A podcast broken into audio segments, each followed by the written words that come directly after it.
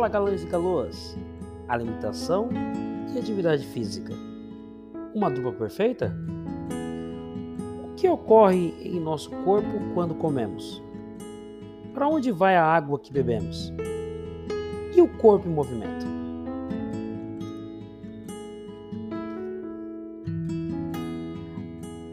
A preocupação quando se fala em bem-estar físico chegou também ao mundo dos animais de estimação. Passeios ao ar livre, subidas e descidas em escadas, corridas atrás de bolas, entre outras atividades, contribuem para que os pets se mantenham ativos e saudáveis. No que se diz respeito à dieta, os fabricantes de alimentos para os animais procuram inserir nutrientes e aditivos balanceados na composição dos produtos, atendendo às necessidades específicas de cada faixa etária e diferentes restrições nutricionais. Atualmente, um grande, número, um grande número de pessoas tem procurado oferecer aos seus animais de estimação alimentos mais naturais, como legumes, verduras e hortaliças cozidas, que fortalecem a imunidade e tornam os pelos mais macios e brilhantes.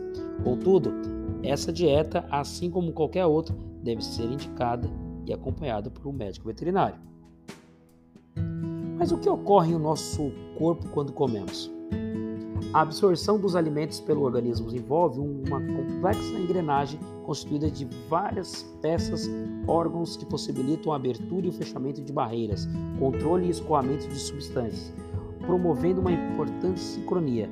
Cada estrutura corporal desempenha as próprias funções no tempo adequado para que os mecanismos envolvidos na digestão atuem de maneira precisa e eficaz. Devemos tomar os devidos cuidados para que o processo digestório não seja sobrecarregado. Quando mastigamos muito, muito depressa, o alimento ingerido não é suficiente fragmentado. Os pedaços maiores demoram muito mais tempo para, ter, para ser triturado pelo estômago, retardando a digestão e podendo ocasionar desconforto como azia e a digestão abdominal. Para que os nutrientes sejam absorvidos pelas células do intestino delgado, todos os componentes dos alimentos são quebrados ou transformados em substâncias muito menores. Depois disso, os nutrientes são transformados através da corrente sanguínea e todas as células se formam o nosso organismo. O trajeto que o alimento ingerido percorre no interior do corpo é simples. Começa pela boca, depois passa pela faringe, esôfago, estômago, intestino delgado, intestino grosso e ânus. A boca, no caso, que é a primeira entrada, encontra-se os dentes e a língua, que são prim as primeiras estruturas orgânicas a atuar no processo digestório, preparando o alimento por meio da mastigação conhecido também como digestão mecânica. Os dentes são responsáveis pelas primeiras quebras dos alimentos e a língua moldá-lo entre os dentes, a fim de facilitar sua trituração e empurrá-lo em direção à garganta e, consequentemente, à faringe. Enquanto isso, as glândulas salivares presentes nas cavidades bucal produzem a saliva, um líquido viscoso transparente que contém petialina, uma enzima também denominada amilase salivar, que contribui para a quebra dos macronutrientes, como por exemplo o amido, carboidrato existente em alimentos como pão, batata e arroz.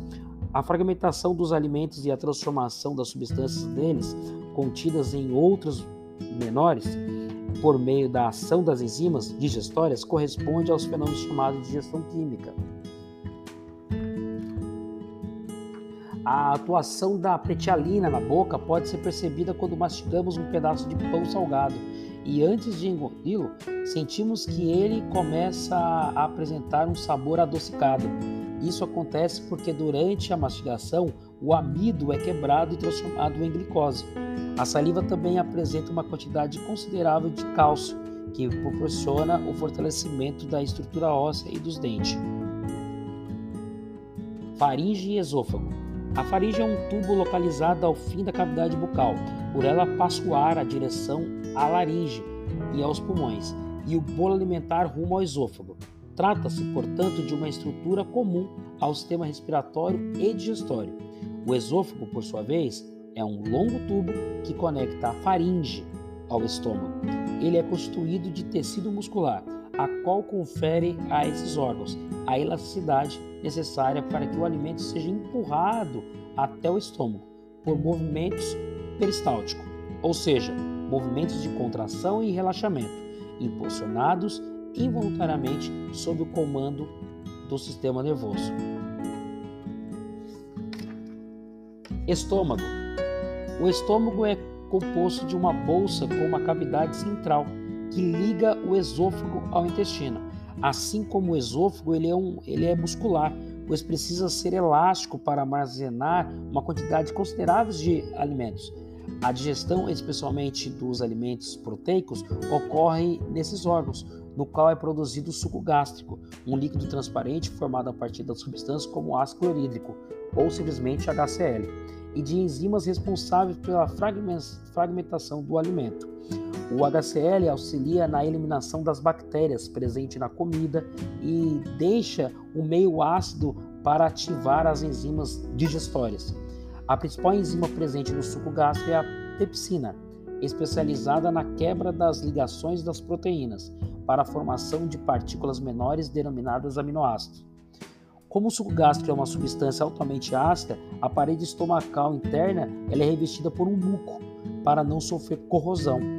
Mesmo assim, as células que a compõem são afetadas pela acidez. Por esse motivo, renova-se constantemente. Intestino delgado. Depois de ficar algum tempo no estômago, sob a ação do suco gástrico, o bolo alimentar passa a apresentar uma textura mais pastosa, a ser chamado de quimo. Então ele segue para o intestino delgado, um tubo com aproximadamente 6 metros, no qual ocorre a maior parte do processo digestório. Esse órgão se subdivide em três proporções: duodeno, jejunum e ilho. O quimo é digerido principalmente no duodeno e nas primeiras partes do jejum. No duodeno ocorre a liberação de duas substâncias muito importantes: o suco pancreático, um líquido cheio de enzimas digestórias que é produzido em outros órgãos ou pâncreas, e a bile, que é secretada no fígado. O primeiro digere a maioria das moléculas contidas nos alimentos, como proteína, carboidrato, entre outras coisas, e neutraliza a acidez do quimo proveniente do estômago. Já a bile promove a emulsificação das gorduras, transformando-se em gotículas, assim como fazem os detergentes. A parede muscular do intestino também realiza movimentos peristálticos para que o quimo se desloque enquanto é digerido pelas enzimas digestórias. Nessa fase, o quimo se torna uma substância branca e passa a se chamar quilo. Após a digestão, os nutrientes contidos nas partículas dos alimentos visam ser absorvidas e distribuídas a todas as células do organismo. O processo de captação ocorre no jejum e no ilho. Caso observemos uma perda do jejum ao microscópio, poderemos visualizar estruturas apresentadas nas imagens, como, por exemplo, um canal a qual existem microvilosidades. O intestino é revestido internamente por um conjunto de células em formato de gota, conhecido como vilosidades, as quais são responsáveis pela captação de nutrientes. O entorno de cada vilosidade é estruturado com velocidades menores, as microvelocidades que atuam como esponjas ou filtro, aumentando a superfície de absorção das substâncias provenientes, é, provenientes aí então no caso da digestão. Dentro das velocidades encontra-se os vasos sanguíneos que distribuem os nutrientes assimilados e todas as células e a todos os tecidos que compõem o organismo. O intestino grosso no intestino grosso, que é a continuação do intestino delgado, ocorre a absorção de água e dos líquidos das secreções digestórias. Ele também é constituído de três partes: o seco, o colo e o reto. Uma estrutura muito importante localizada ao lado direito do intestino grosso é o apêndice secal, que serve de abrigo a bactérias indispensáveis para digestão e produz células imunitárias. Quando algum corpo estranho obstrui, ocorre um inchaço e a formação de um processo inflamatório chamado de apêndice. O rompimento da infecção é, consequentemente, a proliferação das bactérias no organismo. Pode causar até a morte. As paredes internas do intestino grosso conta com células que secretam muco para lubrificar os vestígios do quilo. Formam as fezes, as quais são eliminadas pelo ânus, abertura na porção final do reto. A ação de bactérias na digestão também são importantes aliados na proporção digestória. Sem a ampla presença de diferentes tipos desses micro-organismos no nosso estômago ou no nosso intestino, a degradação dos alimentos não aconteceria. O conjunto de micro-organismos existente em nosso trato digestório recebe o nome de flora intestinal. Qualquer situação que ocasione desequilíbrio na flora intestinal pode dificultar a digestão, provocando dor, intolerância e desconforto, ou levar o risco de desenvolver até uma doença gástrica a manutenção das bactérias auxiliares no trato digestório está em grande medida associada àquilo que ingerimos. Entre os alimentos que fortalecem a flora intestinal e contribuem para a boa digestão, destacam os probióticos, os quais apresentam micro-organismos vivos na própria composição. Iogurte, leite fermentados, é, chucrutes feitos de repolho, miso, sopa de soja de origem japonesa, picles e azeitonas verdes são alguns dos vários alimentos que contêm lactobacilos, isto é, bactérias que desempenham importante função no processo digestório. Mas e agora? Para onde que vai a água que nós bebemos? Bom, a água que, que nós bebemos, ela praticamente faz parte de todo o nosso corpo, né? Bom, o que nós podemos enfatizar aí sobre a água na digestão? Na produção da urina, principalmente. Mas quanto mais água bebemos, mais urina produzimos, para que excedesse ou para que as substâncias ali acumuladas sejam eliminadas do nosso corpo. Da mesma forma, quando ingerimos uma quantidade considerável de sal, o organismo expele né, através da urina. Então, quanto a uma grande perda de água por meio do suor, o sistema urinário retém as reservas disponíveis, a fim de compensá-la. Tais situações explicam a ocorrência de osmorregulação.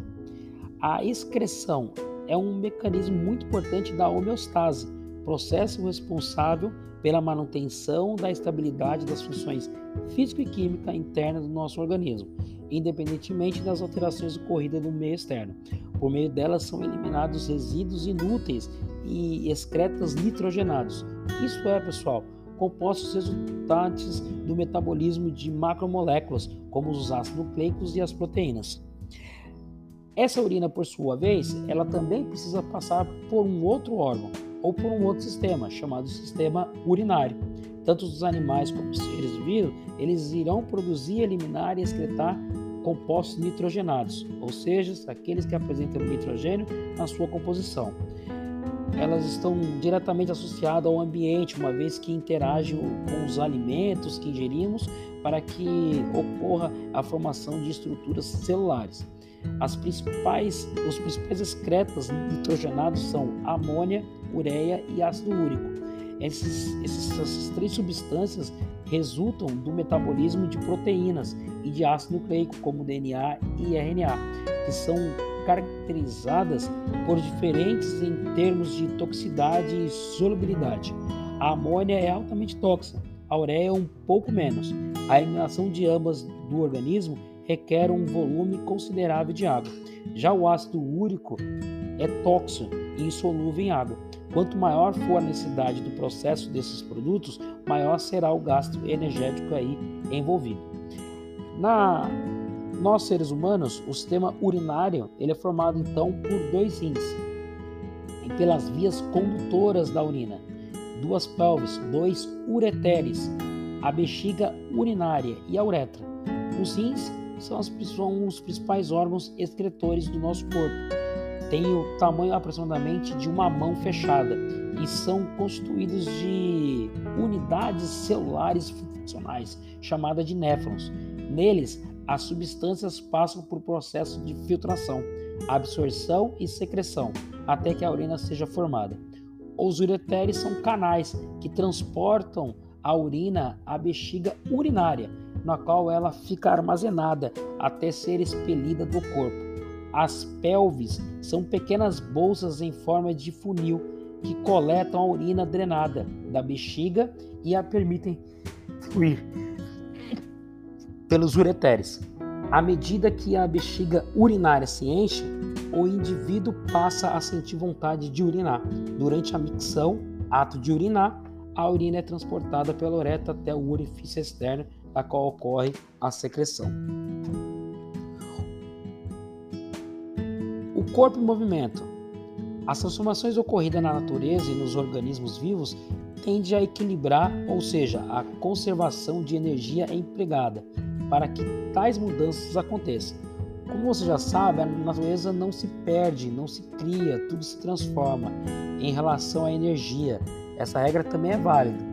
Entre as reações químicas associadas especificamente ao metabolismo humano, destacam-se o catabolismo e o anabolismo.